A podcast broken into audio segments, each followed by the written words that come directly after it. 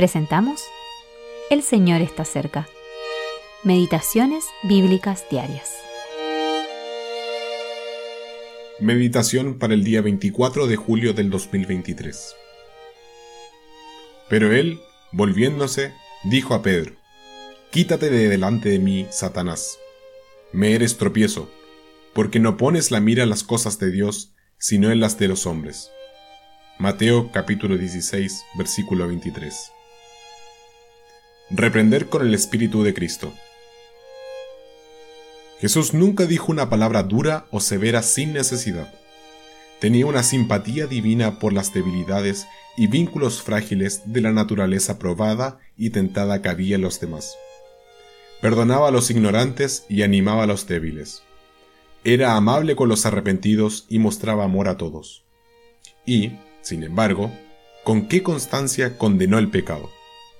Vemos, por ejemplo, cómo reprendió a los fariseos, desenmascarando su corrupción e hipocresía. No actuó de forma diferente con sus propios discípulos. Cuando era necesario reprenderlos, lo hacía a veces con palabras contundentes. Mateo capítulo 16, versículo 23.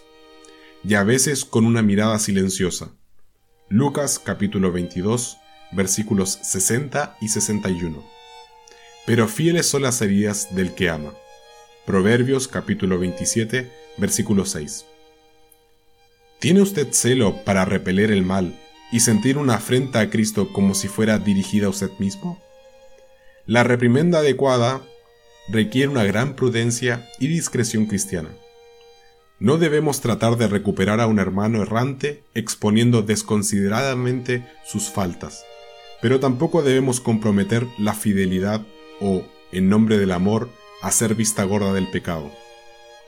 ¿Cuántas veces una reprimenda oportuna, una fiel advertencia, ha librado a alguien de una vida de pecado y dolor? Asegúrese de no actuar espiritualmente como un cobarde. Si está tentado a hacerlo, pregúntese, ¿qué habría hecho Jesús?